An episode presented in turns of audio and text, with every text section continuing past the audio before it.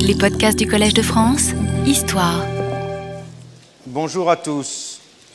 Nous commençons donc successivement l'analyse des différentes formes de légitimité que j'ai brièvement euh, présentées dans la séance précédente. En commençant dans cette heure par ce que j'ai appelé la légitimité d'établissement, ce qu'on appellerait de façon euh, plus générale la légitimité électorale.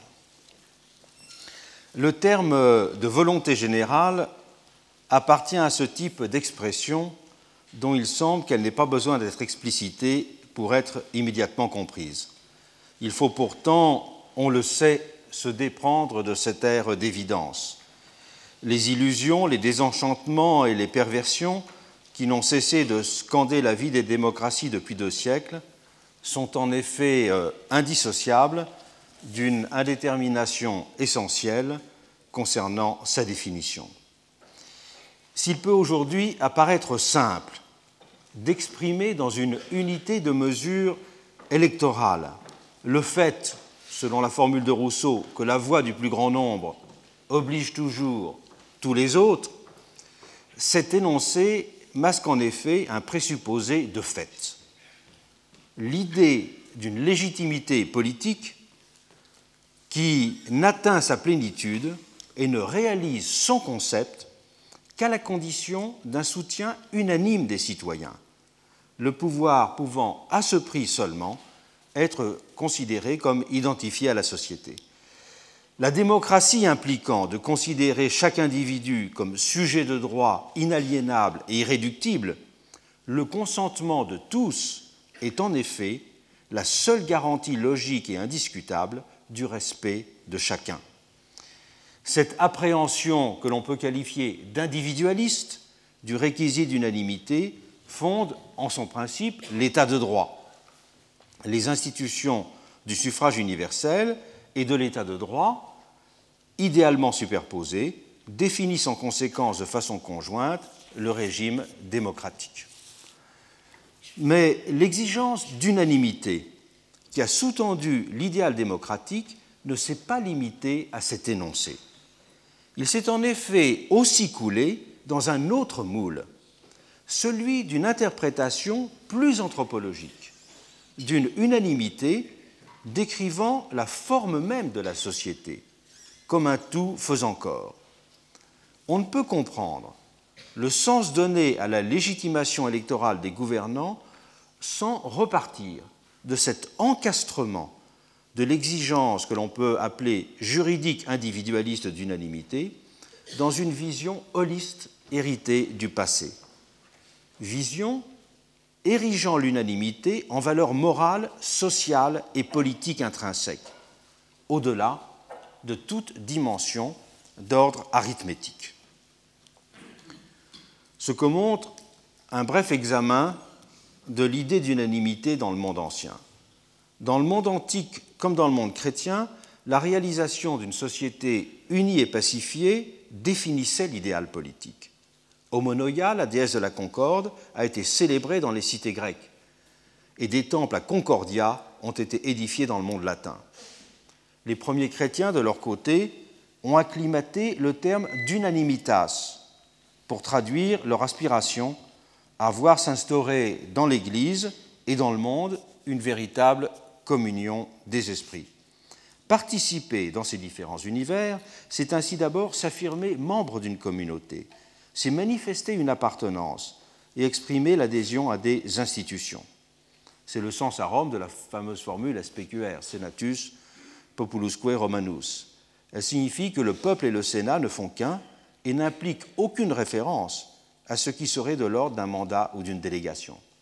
Si représentation il y a, ce n'est que dans le sens du fait présupposé d'une identification. On ne peut pour cela participer dans ce monde qu'à un ensemble, à une totalité. Il n'y a donc aucune technique politique admise qui conduirait à manifester l'existence d'une division. D'où le rôle central joué par l'acclamation populaire. À Rome, ces acclamations expriment l'idéal de consensus qui doit régner dans les cités comme dans l'Empire. Au niveau municipal, il est fréquent qu'elle ponctue le vote des décrets honorifiques en l'honneur des évergettes et des notables. On trouve ainsi de très nombreuses inscriptions qui valorisent la postulatio populi, l'accord populaire. La formule postulante populo se trouve dans de nombreux incipits gravés. C'est souvent au théâtre ou à l'amphithéâtre que prenait place ce qu'il convient de comprendre comme des rituels d'unanimité. La foule et les notables jouaient chacun leur rôle dans cette pièce. La première se trouvait reconnue et valorisée en ayant à s'exprimer, tandis que les seconds avaient besoin des cris de reconnaissance pour se légitimer. Sur un mode émotionnel, se mettait de la sorte en place une sorte d'économie informelle du politique, un échange indissociablement symbolique dans l'ordre des honneurs et des reconnaissances, et matériel dans l'ordre de la distribution des bénéfices. Échange qui était à la fois scellé et célébré par les cris d'acclamation. Mais dans ce cadre, l'accord, ou très exceptionnellement le désaccord, ne pouvait être partagé, il ne pouvait être que globaux. L'approbation populaire avait pour fonction de conclure une sorte de marchandage implicite dont les termes n'étaient jamais formellement explicités, mais en même temps qui était bien présent dans les têtes. Régnait alors ce que la sociologie d'aujourd'hui, je fais référence aux travaux de Philippe Urfalino, qui viendra parler euh, dans mon séminaire, ce que la sociologie appelle un consensus apparent. Le vote, si l'on tient à employer ce terme, qui n'a pas de sens véritablement à l'époque, n'avait donc pour fonction ni de trancher, ni d'inaugurer un nouveau cycle politique. Il ne faisait que sceller une situation.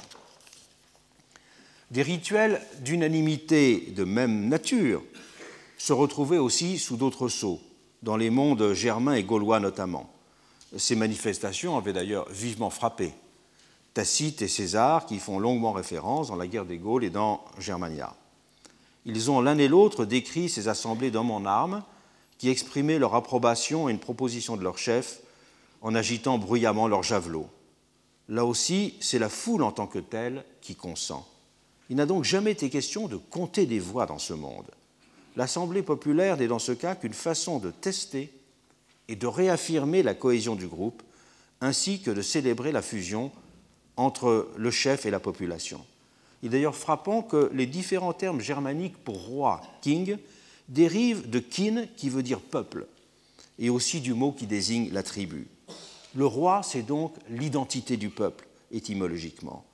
Cette unité est en outre consolidée par le fait qu'elle est inscrite dans une vision religieuse. On connaît dans ce monde germain des qualités surnaturelles au chef tribal qui permettent de lier la communauté à ses dieux. Les assemblées de guerriers avaient de la sorte une dimension sacrale qu'il n'était pas possible pratiquement de distinguer d'une autre dimension qui aurait été politique. Et les prêtres jouaient pour cela un rôle essentiel dans ces assemblées. Ce sont eux qui ouvraient les délibérations et avaient un certain pouvoir de coercition sur le groupe en tant que gardiens de la paix tribale. Lorsque l'unanimité se trouvait rompue par un avis ouvertement dissident, le fait était d'ailleurs immédiatement perçu comme un mauvais présage, une perturbation menaçante pour l'ordre social qu'il convenait de faire cesser au plus vite.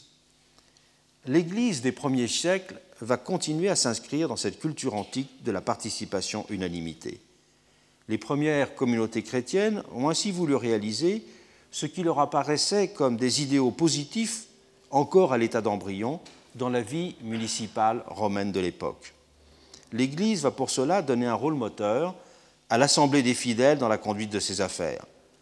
Dotées d'un fort sentiment égalitaire, ces communautés s'étaient d'ailleurs spontanément organisées sur la base d'un fonctionnement collectif avant même que n'émergent les autorités plus hiérarchiquement constituées. Et le monde chrétien va contribuer dans cet esprit à acclimater, à valoriser tout un vocabulaire de la délibération et de la participation. Fait remarquable, c'est dans ce cadre qu'apparaît pour la première fois le terme de suffrage universel, qui désigne alors non pas une élection au sens contemporain, mais un accord de la communauté. Dès le premier siècle, les apôtres avaient eu ainsi recours à l'élection pour nommer les titulaires des diverses fonctions, y compris très subalternes, dans la communauté chrétienne. Et la pratique de l'élection des évêques, on le sait, j'en ai longuement parlé l'an dernier, se répand avec la disparition des premières générations apostoliques. C'est au Ve siècle que le pape Célestin Ier promulgue ainsi la règle selon laquelle personne ne peut être évêque sans avoir été accepté par le peuple chrétien. Et la formule sera reprise avec constance par ses successeurs. Mais on ne doit pas se méprendre sur le sens que rêvait dans ce contexte la notion d'élection. Il n'y a là ni candidat, ni bulletin, ni urne, ni décompte des voix. L'élection se fait plébé présenté, c'est-à-dire en présence du peuple, avec son acquiescement, son agrément. L'élection est un rituel de communion. Elle exprime la confiance, mais elle n'est pas réglée par des procédures précises. Et les différents récits de telles élections dont on dispose mettent d'ailleurs essentiellement l'accent sur l'état d'esprit qui règne dans les assemblées, et non pas du tout sur des éléments de procédure. Et elle suggère bien que le peuple est donc en fait présent pour confirmer un choix ou une proposition qui a déjà euh, été élaborée ailleurs. La foule présente, elle s'exprime là aussi par des acclamations. Et on veut manifester de cette façon l'acclamation exprimant l'idée d'un cœur uni dans une assemblée, qu'il règne dans la communauté l'unité. Il est d'ailleurs significatif qu'on n'ait aucun exemple euh, de formule qui signifie l'opposition. Aucun exemple de formule qui euh, signifie que l'on veuille dire non. Cette appréhension totalisante du corps politique se retrouvera à l'aube du XIIe siècle dans les premières ébauches de communes en Italie, les premières formes prémodernes, pourrait-on dire, d'organisation de communautés démocratiques. L'Assemblée populaire, qui est composée de tous les hommes libres, constitue l'organe naturellement commandant de ces nouvelles unités. Mais il n'est pas constitué sur le mode d'un corps électoral tel que nous pouvons le concevoir aujourd'hui. Le bien commun n'y est pas défini dans la perspective d'une agrégation des points de vue, il s'impose comme une donnée sociale et morale immédiate. La notion moderne de vote n'a donc toujours pas de sens dans ce cadre. L'acclamation est toujours la forme naturelle de la formulation du sentiment commun. Jusqu'au XIIIe et XIVe siècle, on parle ainsi surtout de laudatio et de co-laudatio pour désigner la manifestation du sentiment populaire, désignant un consentement qui mêle les notions d'expression collective et d'hommage. Et lorsqu'il parle de consentement populaire, la plupart des statuts communaux italiens omettent significativement de préciser les mécanismes et les procédures de délibération et de choix. Le terme même d'élection n'est alors pas lié à la notion de scrutin, c'est-à-dire de recension méthodique des choix individuels. On parle tout au plus d'électio ad vistam ou d'électio ad vocem. Techniquement, les premiers scrutins ne sont utilisés que dans des petits groupes dirigeants pour trancher lorsqu'il y a une forme d'hésitation pour prendre une décision. Une, la première littérature sur les scrutins de cette nature est d'ailleurs euh, appliquée à un document qu'on a appelé la bulle d'or, aux conditions dans lesquelles le petit nombre d'électeurs pouvait nommer euh, l'empereur du Saint-Empire romain germanique. Techniquement, donc, les scrutins ne sont utilisés que dans ces petits groupes. Et compter les voix n'est dans ce cas nullement l'expression d'une division sociale, mais simplement le moyen de sortir d'une incertitude. L'idée d'appliquer cette technique du scrutin à l'élection de personnes n'est d'ailleurs jamais formulée dans ces anciennes communes. D'où le recours à la technique du tirage au sort dans de nombreux cas pour ne pas risquer de susciter des passions concurrentes dans le choix des deals communaux. Tout était fait pour euh, considérer le tirage au sort comme une manifestation particulière de l'unanimité du groupe. On voulait en quelque sorte substituer l'unanimité vide d'un mécanisme aveugle à une plus difficile unanimité positive des volontés.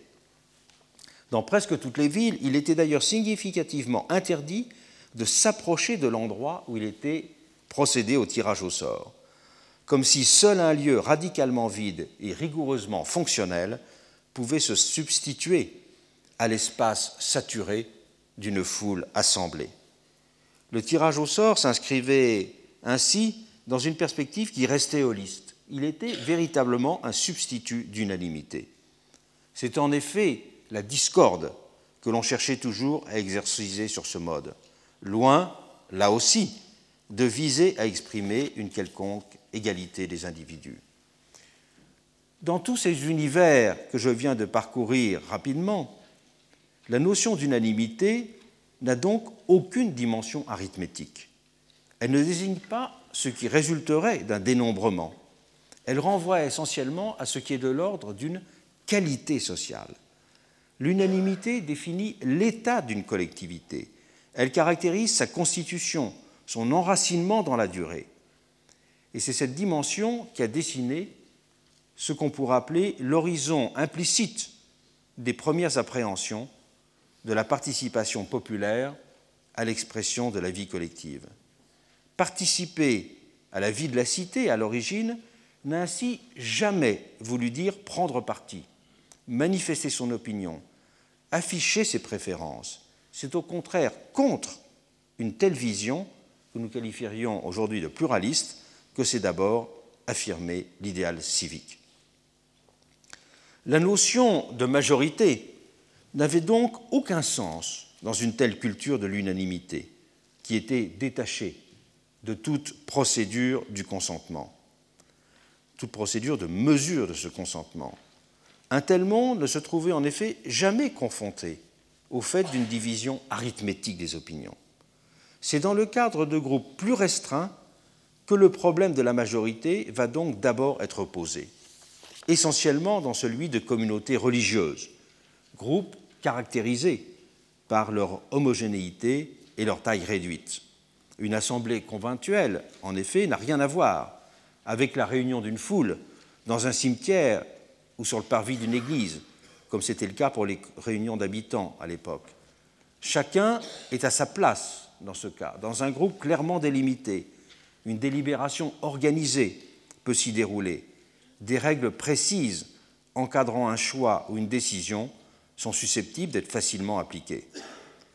Dans les couvents, le principe de l'élection a été adopté de façon très précoce pour témoigner de l'idéal d'égalité et de fraternité qui devait régner dans ces communautés. Mais dans un groupe fermé, en même temps, s'exercent toujours de forts affects, nourris par la quotidienneté. Un père abbé n'est pas un chef lointain, et son tempérament marque la vie individuelle de chacun, imprégnant du même coup son choix d'une valence inévitablement subjective. Des voix dissidentes ou simplement réticentes peuvent pour cela assez naturellement émerger dans de telles élections. L'apparition de minorités, même très informelles, a ainsi été dès l'origine constatée dans les réunions conventuelles. Comment ont-elles été reconnues et traitées? C'est ce que l'on peut rappeler brièvement. Dans un premier temps, la division éventuelle des sensibilités et des jugements est appréhendée comme ne caractérisant qu'un moment de la vie commune. Le défaut immédiat d'unanimité est rapidement corrigé par une pratique, celle du ralliement de la minorité à la vie majoritaire. Et les procès-verbaux d'élection peuvent de cette façon toujours enregistrer imperturbablement qu'un accord unanime s'est fait autour de l'élu. Mais il est aussi vite arrivé que les enjeux conduisent à durcir le fait minoritaire, à le constituer en une force relativement cohérente, sinon bien sûr en un parti. L'Église a d'abord cherché à contourner cette difficulté indissociablement philosophique et pratique en distinguant la qualité et la quantité des électeurs. Faute de pouvoir constater dans certains cas l'unanimité arithmétique, on a mis en avant la notion de senior pars, désignant globalement le groupe des plus sages pour tenter de reformuler sur une autre base, plus flexible, les conditions d'une unité d'expression de la communauté. Les notions de senior pars et de major pars vont ainsi un moment se recouper et se superposer. Mais cette tentative de pondérer par d'autres éléments la loi du monde, du nombre, s'est également rapidement avéré voué à l'échec, aucun critère simple ne pouvant s'imposer en ce domaine pour définir la seniorité. Et pour mettre fin aux interminables querelles sur la détermination de la senior pars, l'Église a fini par reconnaître la validité technique du principe majoritaire simple. Et les constitutions dominicaines l'adoptent dès 1221. Les chartreux et les bénédictins emboîtent le pas pour les mêmes raisons, tandis que le principe majoritaire séduit aussi doctrinalement les communautés qui sont plus égalitaristes, à l'instar de celle des franciscains, qui considèrent le principe de majorité comme le prolongement logique de leur vision radicalement égalitaire. Et les mécanismes retenus pour l'élection des papes connaîtront une évolution analogue.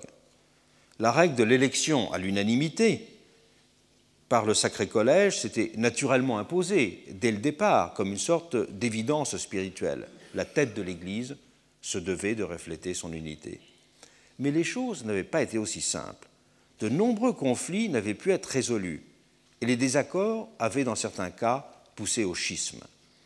De l'origine à 1122, 159 papes s'étaient succédés à la tête de l'Église catholique. Mais pendant la même période, 31 antipapes avaient été reconnus par des factions dissidentes. Le phénomène n'avait même fait que s'aggraver avec le temps. Du milieu du IXe siècle au milieu du Xe siècle, en un peu moins d'une centaine d'années, sur 26 papes élus, 12 avaient fini par être déchargés de leurs fonctions. 5 avaient été envoyés en exil et 5 avaient été assassinés. Si tous les papes avaient formellement été élus à l'unanimité pendant cette période, le prix à payer avait ainsi été la multiplication des schismes comme seule possibilité d'action restant une, minorité, des schismes et même parfois des meurtres. Et pour réagir à ce divorce, le troisième concile de Latran, en 1179, décida qu'il suffisait d'une majorité qualifiée des deux tiers pour l'élection du pape, réduisant du même coup la brutalité des dissidences antérieures, tandis que l'institution, peu de temps après, du principe du conclave, qui conduisait à reclure ensemble les électeurs, facilitait l'adoption de compromis. Là encore, l'adoption du principe majoritaire n'avait qu'une portée technique. Il ne s'inscrivait nullement dans une perspective pluraliste de la division naturelle et positive des opinions, qui restait tout à fait impensable dans une perspective religieuse. On croit alors toujours qu'intrigue et zizanie sont les seules causes réelles de l'absence d'unité. L'unanimité continuait donc bien de constituer philosophiquement l'horizon régulateur en matière d'organisation des communautés chrétiennes. Ces techniques et ces pratiques ecclésiastiques, contrairement à une idée répandue, n'ont nullement constitué un laboratoire des choix démocratiques. C'est d'ailleurs beaucoup plus tard, à partir de la fin du XIXe siècle seulement, que se manifestera un intérêt d'ordre scientifique pour l'étude de ce type d'élection. L'usage de la procédure électorale majoritaire dans ce cadre limité n'a eu aucune répercussion dans l'ordre politique. Alors qu'un Rousseau discute à longueur de page le rôle des efforts et des tribuns dans l'Antiquité, consacre d'amples développements aux problèmes posés par l'usage du liberum veto à la diète polonaise et analyse en détail les institutions de certains cantons suisses, il ne dit pas un mot de ces pratiques ecclésiastiques. Au moment des révolutions américaines et françaises, personne ne les discute et ne semble d'ailleurs les connaître. À la fin du XVIIIe siècle, l'ancien idéal d'unanimité continue ainsi à gouverner les esprits. Quand Locke ou Rousseau admettent la technique majoritaire, ils n'ont nullement en tête l'idée qu'une société politiquement bien ordonnée puisse reposer sur la confrontation positive et organisée d'une majorité et d'une minorité. Ils sont sur ce point plus proches des anciens ou des théologiens politiques du Moyen Âge que des penseurs modernes du pluralisme démocratique. Avec l'irruption du suffrage universel, du droit de suffrage élargi en tout cas, avec les révolutions américaines et françaises, la question du principe majoritaire va être posée dans des termes différents, immédiatement pratiques. Notamment, c'est le cas dans la France de 1789, mais sans pour autant que l'horizon de l'unanimité soit abandonné les termes dans lesquels Sieyès, le père de la Constitution française, expose le problème en témoigne. L'auteur de Qu'est-ce que le tiers-État? ne s'inscrit plus comme Rousseau dans la perspective d'une société-communauté. L'impératif d'égalité est inscrit chez lui dans une vision clairement individualiste du social. Et il dit explicitement que la volonté générale est la somme des volontés individuelles. Mais cela le conduit du même coup, paradoxalement, à renforcer et à radicaliser l'exigence d'unanimité, à ne plus l'appréhender seulement cette unanimité comme un état social, mais à la concevoir de façon franchement arithmétique, comme une donnée sensible et vérifiable. Si les individus sont par nature libres et égaux, aucun ne doit être en effet en situation de dominer les autres, et le pouvoir ne peut légitimement procéder que de la volonté de chacun s'unissant à celle des autres. Mais comment envisager ce qu'on pourrait alors appeler une unanimité mécanique et non plus simplement l'ancienne unanimité principe? Sieyès résout cette difficulté par un appel à la fiction. Et c'est sur ce point fondamental qu'il se sépare de Rousseau, puisque le recours aux fictions est une chose que le Genevois refuse absolument. La majorité, dans ce cas, pour Sieyès, étant considérée comme un équivalent de l'unanimité. Suivons son raisonnement. Une association politique, dit-il, est l'ouvrage de la volonté unanime des associés. Avant d'ajouter tout de suite, mais on sent bien que l'unanimité étant une chose très difficile à obtenir dans une collection d'hommes tant soit peu nombreuse, elle devient impossible dans une société de plusieurs millions d'individus. Il faut donc se contenter de la pluralité. Cette assimilation de la majorité à l'unanimité est légitimée à ses yeux d'une double façon. D'abord, estime-t-il, car il est alors possible de parler d'unanimité médiate, les membres de la société ayant reconnu unanimement la nécessité de cette assimilation. C'est un point de procédure qui sera repris très souvent dans les débats contemporains sur la, délibération. Mais surtout, insiste Sieyès, parce qu'il faut, je le cite, se résoudre à reconnaître tous les caractères de la volonté commune dans une pluralité convenue. La majorité, pour ces deux raisons, vaut donc pour l'unanimité. Mais Sieyès n'établit pas clairement s'il s'agit là d'une sorte de fiction juridique nécessaire ou d'une équivalence effective laissant du même coup toujours indéterminé le sens de la règle de majorité. Cette ambiguïté va longtemps perdurer. En témoigne au premier chef le fait que le terme même de majorité reste longtemps très rarement utilisé dans la langue politique. La notion plus technique et plus circonscrite de pluralité des suffrages s'imposant presque toujours dans la littérature du XVIIIe siècle et du XIXe siècle. C'est très clairement le cas au XVIIIe, mais c'est encore vrai au XIXe siècle. Dans les années 1840 en France, l'expression de majorité n'est par exemple toujours pas entrée dans le vocabulaire politique. Un des principaux dictionnaires du milieu du XIXe siècle note même que le mot est nouveau en politique. C'est le dictionnaire de Pagnière. Ce terme n'a alors pas de sens précisément arithmétique. On l'assimile à la voix générale, à l'assentiment du plus grand nombre. Et quand il est utilisé, c'est en effet surtout pour l'opposer au régime précédent du suffrage censitaire. Il est ainsi resitué dans une perspective globale et non pas utilisé dans un sens politique, technique. Rappelons d'ailleurs que le mot était totalement étranger, là, à la langue du XVIIIe.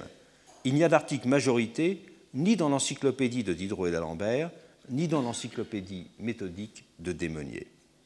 Et le terme anglais majority, qui a timidement fait son apparition dans le vocabulaire parlementaire britannique de la première moitié du siècle, n'a pas alors été acclimaté en français.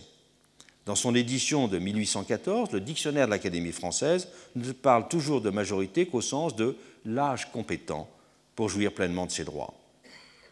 Et un grand dictionnaire démocratique de 1848 va même jusqu'à dire qu'il s'agit d'un terme dangereux et sujet à fausse interprétation. Symétriquement, la notion de minorité est également perçue comme étant problématique. Elle est ressentie comme une sorte de défi, comme une anomalie dans l'univers démocratique. Elle renvoie, soit la persistance d'un archaïsme, d'une rémanence du passé dans le présent, soit à l'expression d'une idée neuve qui n'est pas encore rentrée dans les mœurs. Le dictionnaire politique de Pagnière que j'ai cité, à l'article minorité, distingue ainsi une minorité du passé et une minorité de l'avenir, sans jamais envisager une quelconque normalité démocratique à la présence persistante d'une minorité dans le jeu politique. Les minorités ne sont donc pas définies dans ce cas comme des positions politiques, mais seulement comme des moments historiques, accompagnant le mouvement de la civilisation, mouvement d'avance de certains groupes et mouvement de retard de certains groupes. Elles sont donc structurellement passagères, destinées à s'étioler ou au contraire à s'élargir. L'avènement du suffrage universel a baigné dans cette culture de l'unanimité. Si la pensée politique de l'époque emporte avec évidence la marque, ce sont aussi les pratiques des régimes démocratiques naissants qui manifestent la persistance des précédentes appréhensions unanimistes de la vie politique. L'exemple des communes américaines de la Nouvelle-Angleterre est particulièrement frappant à cet égard. Ces townships incarnent au XVIIIe siècle la modernité démocratique. Elles sont gouvernées par un profond ethos égalitaire et la vie commune y réglée par les décisions des assemblées d'habitants. Les premières formes du suffrage individuel sont instituées dans ce cadre et le respect du principe majoritaire est inscrit dans les statuts de ces cités. Mais les choses ne se passent pas de cette façon dans la pratique. Le souci d'unanimité reste en effet primordial et les assemblées sont beaucoup plus conçues comme des moyens de consolider le groupe que comme des lieux où s'exposent et se tranchent des divergences. La légalité d'une décision qui n'aurait emporté qu'une majorité des suffrages est alors, de fait, jugée insuffisante. La vraie légitimité, aux yeux de tous, ne peut dériver toujours que de l'unanimité. Les conflits sont donc perçus comme illégitimes, imposant des perturbations artificielles et indésirables à l'ordre commun. Si une élection vient à opposer des personnes ou des groupes, c'est, pense-t-on, un signe que la communauté est gravement en crise. Et les sermons et les discours politiques se rejoignent pendant cette période pour exalter le consensus comme le seul état social normal et désirable. S'il y a des divisions, il faut donc s'empresser de les traiter pour les surmonter. Politique démocratique et religion de l'unité se superposent alors totalement.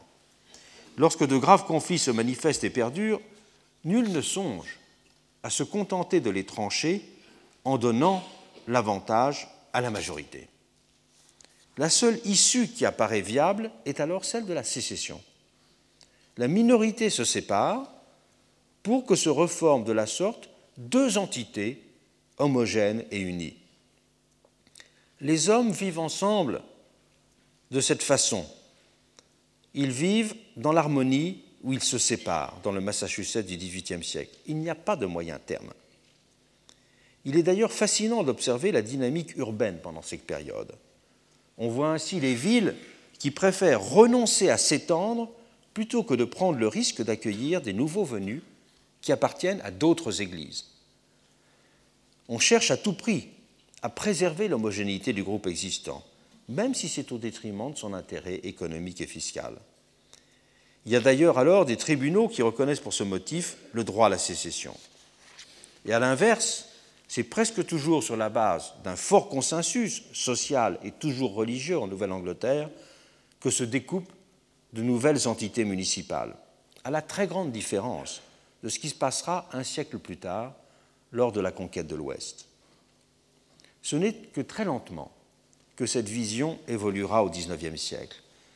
Si un Hamilton ou un Madison reconnaissent un rôle positif aux factions dans le fédéraliste, ils n'accomplissent cependant aucune véritable rupture avec cet ancien horizon.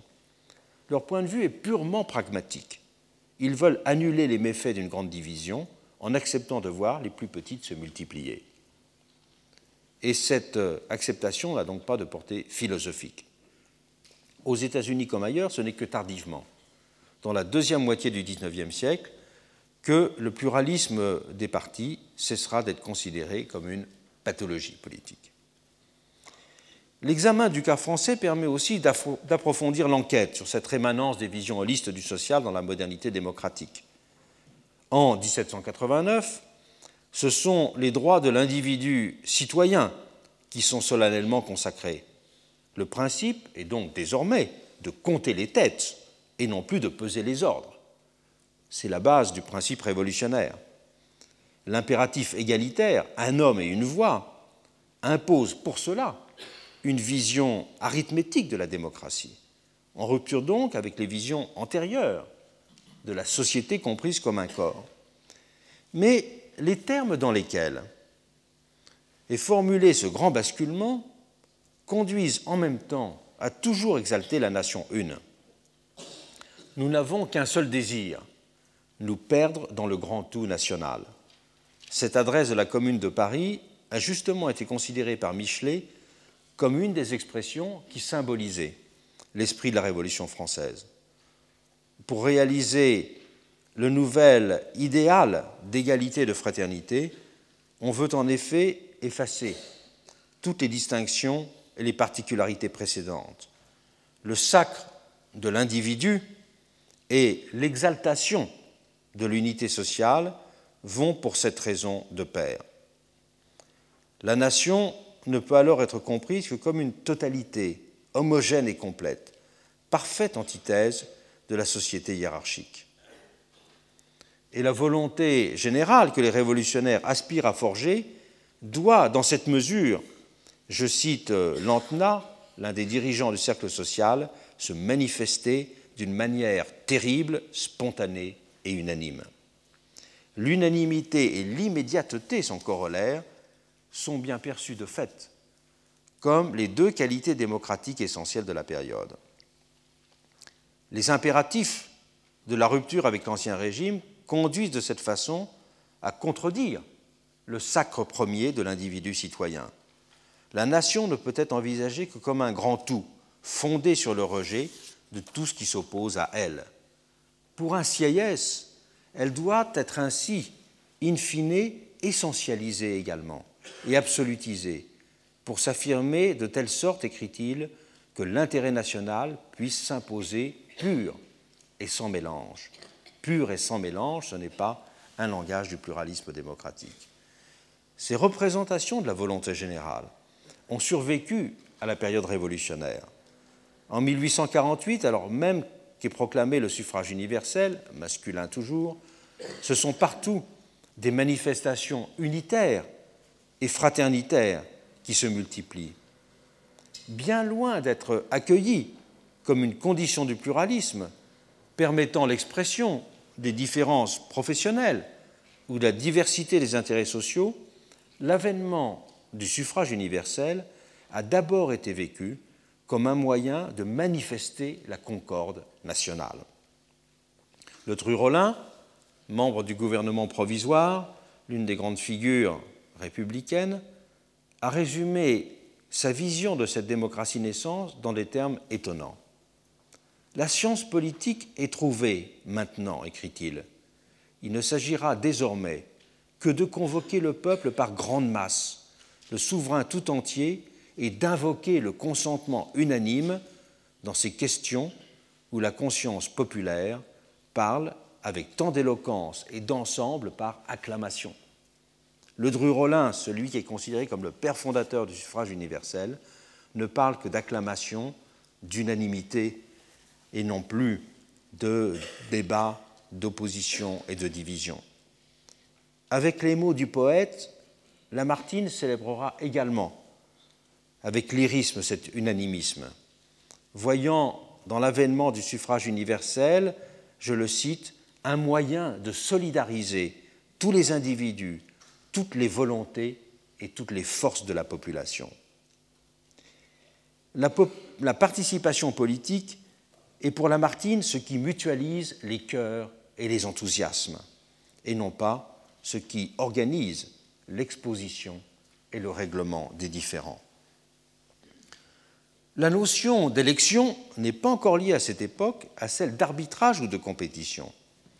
L'avènement de la démocratie en 1848 ne semble ainsi que ressusciter et donner consistance aux anciens idéaux d'expression unanime de la communauté, comme si l'ancien régime n'avait consisté d'une certaine façon qu'à les contrarier. S'il est affirmé dans les règlements électoraux, le principe de majorité reste donc toujours philosophiquement extérieur aux représentations effectivement dominantes du politique. L'analyse des pratiques politiques de la période en France confirme la prégnance de ces représentations unanimistes. Sous la monarchie de juillet, alors que sont organisées des élections municipales avec un droit de suffrage très élargi, qui n'est pas encore universel, mais très élargi, il est ainsi frappant de noter que les rivalités politiques exprimées par la pluralité des candidatures sont presque partout vivement condamnées. Lorsqu'ils existent, ces affrontements électoraux sont jugés très négativement. Ils sont assimilés à des intrigues, à des cabales, à des manœuvres douteuses, voire criminelles. L'idée que l'existence de projets concurrents participe de la vitalité démocratique n'est pas acceptée. D'où la dénonciation omniprésente des partis et de la fièvre politique qu'ils inoculent au corps politique. Une bonne élection, pense-t-on, doit au contraire témoigner de l'unité des habitants, dans une société en tout cas qui aurait véritablement accompli sa révolution. Dans les faits, de très nombreux conseils municipaux sont d'ailleurs élus avec la quasi-totalité des suffrages pendant cette période. Et cette vision que l'on pourrait qualifier de communautaire s'est donc naturellement retrouvé en 1848. Avec le premier affrontement des rouges et des blancs, le premier affrontement droite-gauche classique en France, celui des élections législatives de 1849, une certaine rupture se manifestera certainement. Mais à cette période encore, c'est une division du territoire, plus qu'une véritable césure à l'intérieur de chaque communauté qui s'opère. Et l'idéal d'unité continue en fait bien à perdurer. Sous la Troisième République, il n'est ainsi pas rare de voir des candidats élus avec plus de 90% des suffrages. Et ces comportements ne reculent que très lentement, avec l'introduction des partis politiques plus structurés qui survient au début du XXe siècle seulement. Et même dans ce cadre, continue de s'imposer l'idée qu'une bonne politique devrait conduire à supprimer les affrontements partisans. À droite, on pense que si l'idéologie ne perturbait pas la vie sociale, en entretenant l'idée fallacieuse d'une lutte des classes, tous les honnêtes gens pourraient se retrouver ensemble. Et à gauche, on défend l'idée que la société sera unie quand aura été mis fin à l'emprise d'une poignée de privilégiés et d'exploiteurs. Ces représentations et ces pratiques unanimistes du politique ont été particulièrement marquées en France, trouvant dans l'antipluralisme de ce que j'ai appelé sa culture politique de la généralité un point d'appui essentiel. Mais le phénomène a bien traversé toutes les démocraties naissantes. Même la Grande-Bretagne, qui peut sembler être le berceau du pluralisme, a été marquée dans ses pratiques électorales par le sentiment que les élections devaient aussi être l'occasion d'affirmer la cohésion d'une communauté et d'en resserrer les liens. Dans cette société particulièrement hiérarchisée, les rituels électoraux y ont permis à un certain imaginaire communautaire de s'affirmer au XIXe siècle, suggérant qu'au-delà des différences apparentes, existait malgré tout ce qui pouvait être considéré comme un peuple. Il est plus encore impossible de penser à un cas comme celui de l'Italie, sans mentionner l'élan des plébiscites d'unification qui ont vu les populations de la péninsule s'exprimer à l'unisson pour faire entrer leur pays dans la modernité démocratique. Le vote a bien correspondu, dans ce dernier cas, à une sorte de mise en scène d'un contrat social inaugural, s'imposant comme un sacrement de l'unité sociale. Le, scrutin ne se distingue pratiquement pas, dans ce cas, de ce qu'étaient les anciennes acclamations. Et partout sur le globe, les multiples phénomènes plébiscitaires n'ont depuis cessé de maintenir vive la flamme d'une telle culture politique de l'unanimité. Ces diverses références à l'impératif d'unanimité que nous venons de mentionner appartiennent à l'histoire du monde occidental. Mais l'enquête pourrait sans difficulté être étendue. Sur le continent africain, la place centrale donnée à la palabre n'est également compréhensible que rapportée à l'idéal de consensus qui la sous-tend. Dans le monde musulman, la notion d'igma, l'accord unanime de la communauté, joue aussi un rôle théologique et politique central, comme l'a récemment rappelé le grand livre de Marie Bernand, L'accord unanime de la communauté comme fondement des statuts légaux de l'islam, qui a été publié chez Vrin. Si l'on se tourne vers la Chine, l'impératif d'harmonie renvoie dans ce pays à une vision de la légitimité fondée sur la fusion des différents ordres, de la volonté humaine, de la morale et de la nature, qui exclut de considérer positivement le conflit. Il y aura là tout un, un débat à mener sur les interprétations du confucianisme et du néo-confucianisme, y compris jusqu'à aujourd'hui. Et les idées de bien commun et d'unité sociale s'y superposent complètement. Ces différentes évocations, même rapides, suggèrent bien le caractère universel des approches de la légitimité comme produit de l'unanimité. On pourrait dire que la règle majoritaire s'est introduite presque subrepticement dans la constitution des démocraties, comme une sorte de nécessité pratique qui n'a jamais, en son origine, été pleinement réfléchie. Elle s'est imposée sans que la nation de majorité ait été philosophiquement fondée et dotée d'un véritable statut constitutionnel. Le suffrage universel a pourtant, dans les faits, progressivement changé les termes du problème. Cessant d'être l'espèce de sacrement de l'unité sociale des origines, marquant l'avènement des peuples à l'âge de leur autonomie, ce suffrage universel va en effet devenir pratiquement un moyen d'expression de la division sociale. Avec lui, pour reprendre la célèbre gravure de 1849, c'est aussi l'urne pacifique des élections qui se substitue au fusil de l'insurrection. Il va de cette façon pouvoir ce suffrage universel, autrefois destiné simplement à manifester l'unanimité, s'intégrer dans la perspective de la lutte des classes. Devenir, si l'on veut, l'instrument d'une révolution légale. D'où l'importance considérable qu'ont eu dans le mouvement ouvrier et socialiste de la fin du XIXe siècle le débat sur la place, la signification et l'avenir de euh, la perspective électorale. Mais du sein même de ce nouvel usage du suffrage, en rupture avec son assimilation antérieure à une sorte de fête de l'unanimité, vont encore persister les anciennes représentations du social. Beaucoup reportent seulement au lendemain de la Révolution, après l'abolition de la condition prolétaire, l'idéal premier, comme si la période pré-révolutionnaire était d'une certaine façon une période pré-démocratique. Une période pré-démocratique parce qu'elle est justement caractérisée par une division essentielle, traversée par le fait que deux peuples coexistent et s'opposent l'un à l'autre, qu'il y a, selon la formule de Disraeli dans Sibylle, deux nations hostiles qui se côtoient et qui s'affrontent. À la fin du XIXe siècle, il n'y a ainsi toujours que fort peu de voix en Europe qui reconnaissent la légitimité des conflits d'intérêts et des affrontements.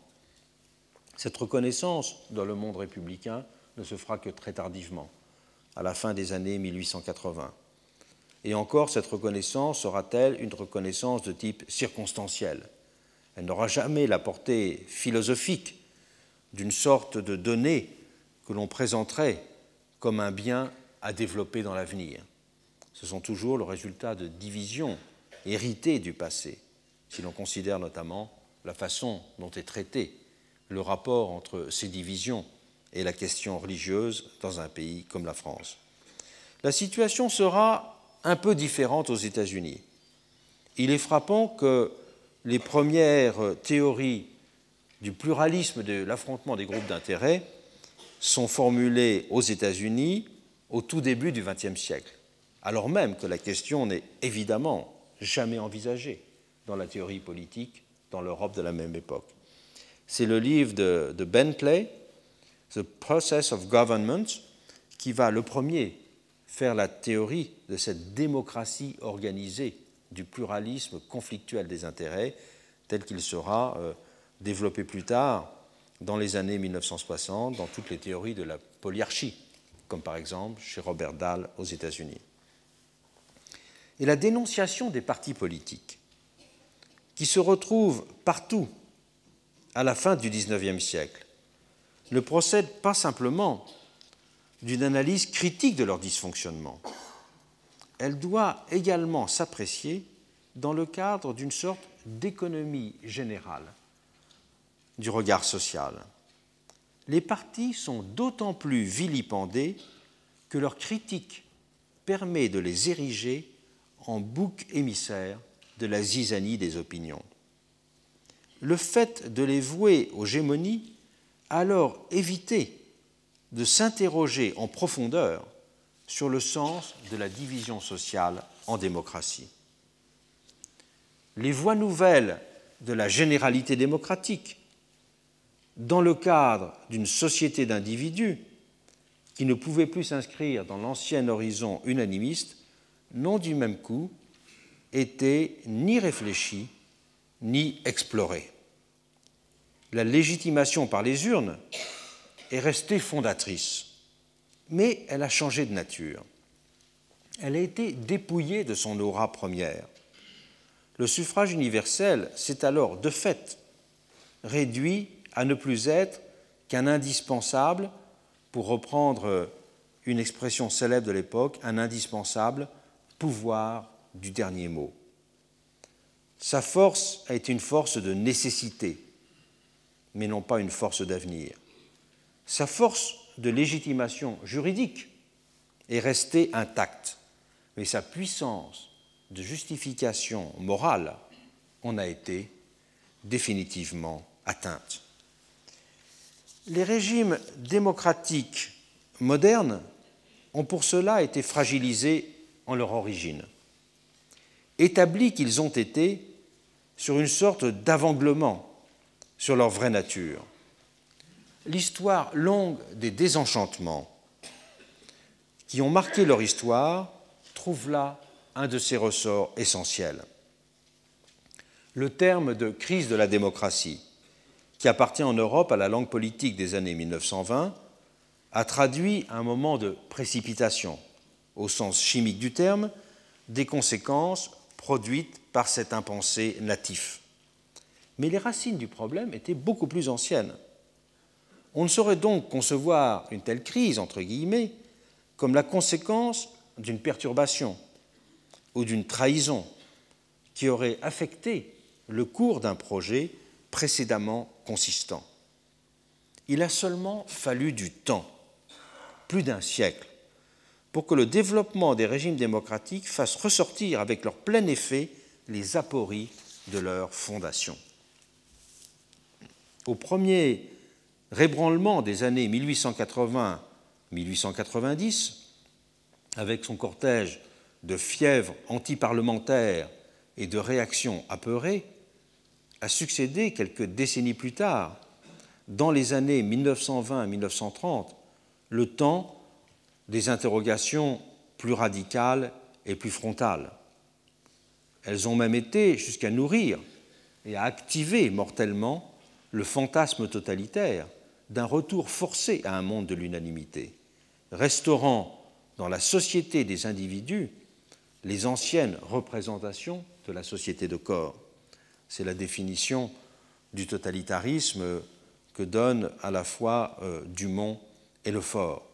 C'est vouloir restaurer le monde de l'unanimité dans une société qui est devenue une société de la pluralité. Sur euh, un mode plus apaisé, c'est aussi dans ce même sens que se rechercheront euh, d'autres voies de retour à l'unanimité.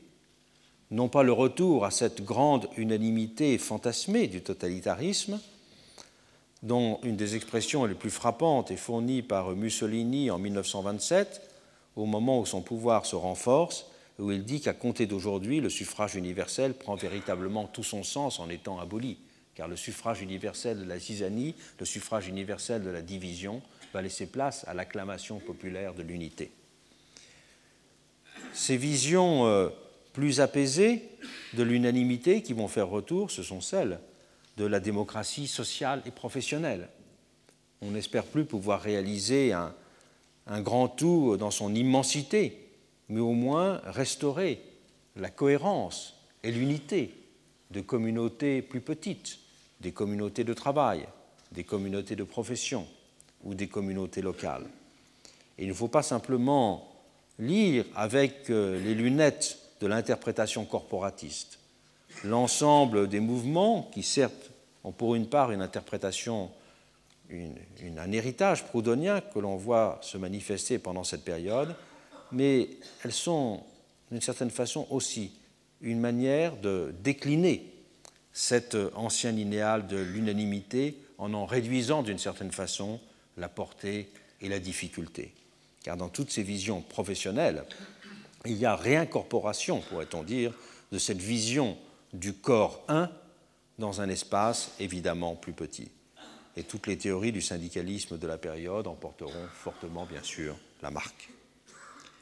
Sur un mode plus apaisé, et là beaucoup plus ordinaire, beaucoup aspiraient en tout cas, dès la fin du XIXe siècle, à une refondation de l'ordre démocratique. Et c'est dans ce contexte que vont s'élaborer les premières formulations justement de cet autre type de légitimité dont nous parlerons tout à l'heure, une légitimité qui repose sur l'identité à l'intérêt général et non pas simplement la fondation sur l'expression de la volonté générale. Donc nous faisons deux, trois minutes de pause avant de parler de ce deuxième type de légitimation du politique tel qu'il apparaît à ce moment-là. Retrouvez tous les podcasts du Collège de France sur www.collège-de-france.fr.